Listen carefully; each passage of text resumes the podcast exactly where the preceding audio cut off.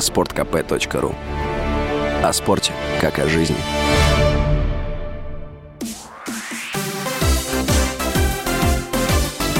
Новости спорта.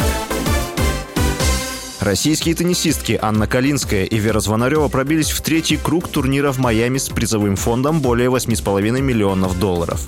В матче второго раунда Калинская победила чешку Каролину Плишкову. За выход в одну восьмую финала Калинская сыграет с итальянкой Лючией Бранцетти. Вера Звонарева во втором круге переиграла 19-ю ракетку турнира славенку Тамару Зиданшек. Следующей соперницей 37-летней россиянки будет американка Даниэль Коллинз, которая в текущем сезоне играла в финале Australian Open. Действующий чемпион Европы сборная Италии по футболу пропустит вторую подряд финальную часть чемпионата мира. Команда Роберто Манчини потерпела домашнее поражение от сборной Северной Македонии в полуфинальном матче плей-офф за выход на турнир в Катаре. Встреча, прошедшая в четверг в Палермо, завершилась со счетом 1-0 в пользу гостей. Итальянская команда ранее пропустила чемпионат мира 2018 года, который прошел в России.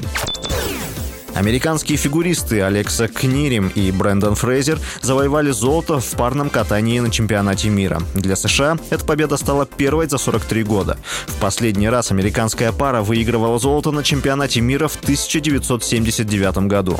Фрейзер и Книрим набрали 221 балл по сумме двух программ. Этот результат уступает итоговым баллам российской пары Анастасии Мишиной и Александра Галямова, которые завоевали золото в прошлом году.